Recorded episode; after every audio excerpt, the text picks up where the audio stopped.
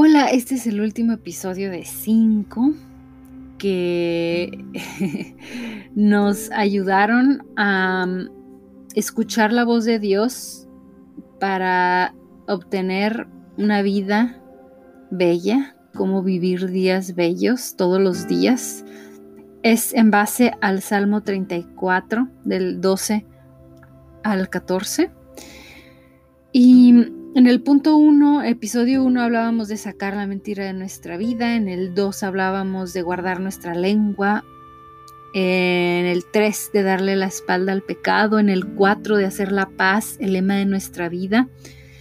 Y en el 5, que es el episodio de hoy, diría practicar estar en paz con todos, como, como un poco como uno, dos, tres y repetir y practicar y hacerlo una y otra vez, porque yo creo que empezamos con tomar la decisión de ver la belleza a nuestro alrededor. En lo personal, estoy determinada a ver belleza en todo lo que me rodea y en todo, sobre todo en los demás, en los seres humanos, porque me he dado cuenta que si enfocamos nuestra intención, en lo que sea que enfoquemos nuestra intención, lo vamos a encontrar, lo vamos a lograr. Y en ver las cosas, en ver la vida, en ver lo bueno, si buscamos lo bueno, lo vamos a encontrar. Y si nuestro ojo está entrenado para encontrar el error o lo feo o los defectos, créanme que los vamos a encontrar siempre porque somos seres imperfectos en un mundo imperfecto. Pero ¿saben qué? También en el espejo, lo cual es muy triste es muy triste porque no sé si, si a ustedes les pasa, pero yo, por ejemplo, cuando estoy en el baño, entro al baño y me lavo las manos y me veo en el espejo inevitablemente, siempre volteo a verme la cara en el espejo. y en cuanto me volteo a ver en el espejo, inmediatamente lo que hago es hacer como un zoom, como si fuera una cámara, y me acerco al espejo a pegar los ojos.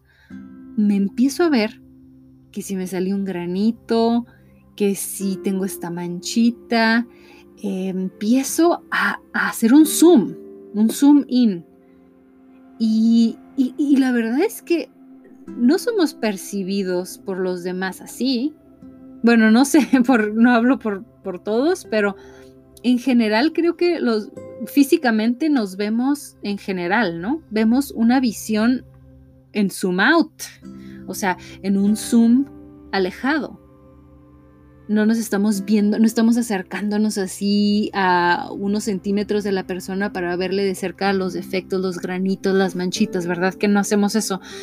Entonces, una vez me acuerdo estar eh, parada frente al espejo y pensar, a ver, ¿por qué me paro aquí e inmediatamente me acerco y la verdad es que no soy percibida así? No tengo caras aquí. Entonces, ¿por qué yo estoy haciendo eso? Voy a empezarme a ver alejada, a una distancia en la que normalmente me percibe el mundo. Y no estoy diciendo que me voy a ver a mí misma en base a cómo me ven los demás. Eh, lo he dicho anteriormente en otros episodios que la, la opinión más importante para nosotros siempre debe ser la de Dios. Lo demás no importa. No importa porque todos los humanos estamos cortos, todos nos quedamos cortos, no hay uno solo justo en este mundo. Y y hay que centrarnos en lo bonito. Yo creo que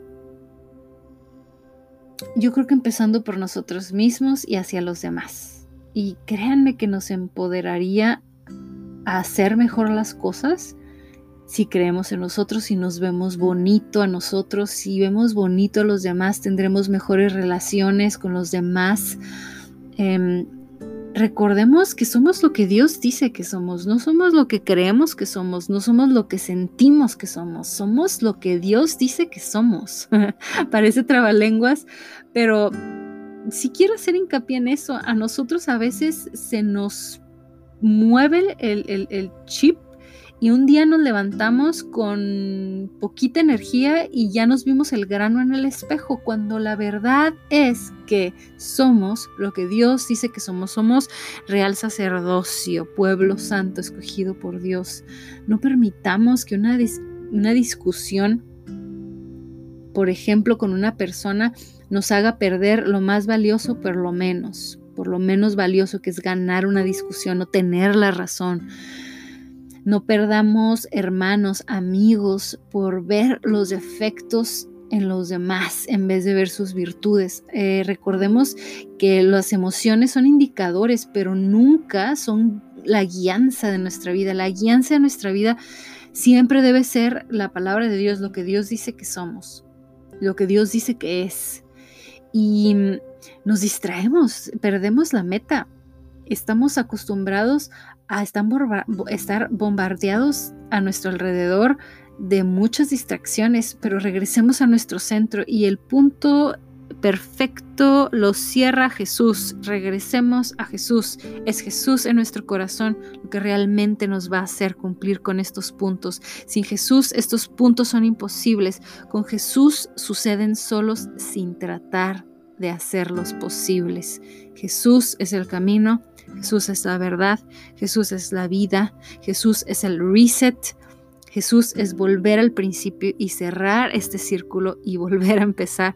Jesús lo hace todo posible. Siempre dejo la oración de salvación en la caja de descripción y si por alguna razón eres nuevo por aquí o si por alguna razón nunca te habían hecho la pregunta y no has tomado la decisión de aceptar a Jesús en tu corazón, me gustaría preguntarte, eh, ¿has aceptado a Cristo en tu corazón? ¿Has, ¿Te han preguntado? A lo mejor nunca te han preguntado. Mm, ¿Te gustaría aceptar a Jesús en tu corazón? Si Jesús está en nuestro corazón, amigo, hermano que me escuchas, nada volverá a ser igual.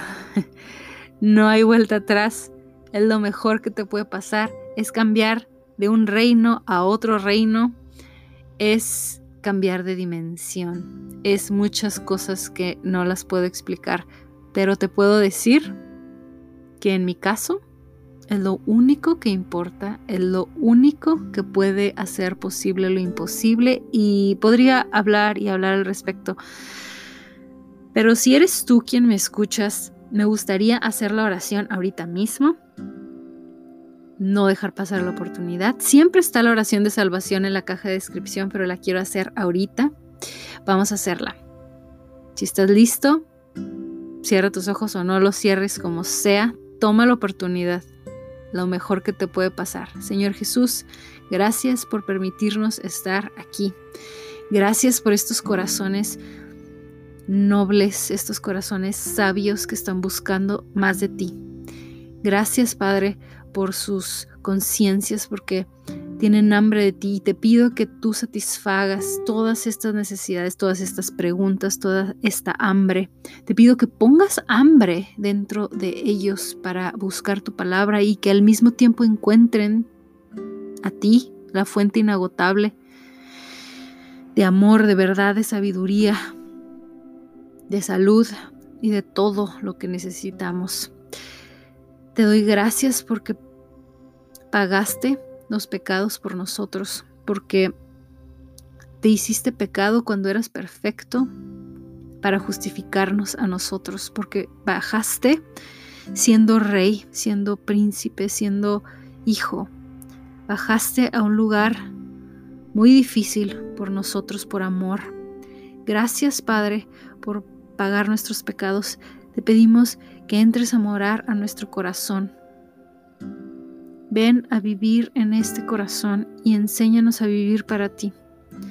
Que esta transformación suceda sola, sin tratar de cumplir el punto 1 al 5, sino que sea una sobreabundancia de un corazón lleno de ti. Lo declaramos con la autoridad que nos diste. Te damos gracias en el nombre de Jesús. Amén. Gracias por estar aquí. Bendiciones. Bye.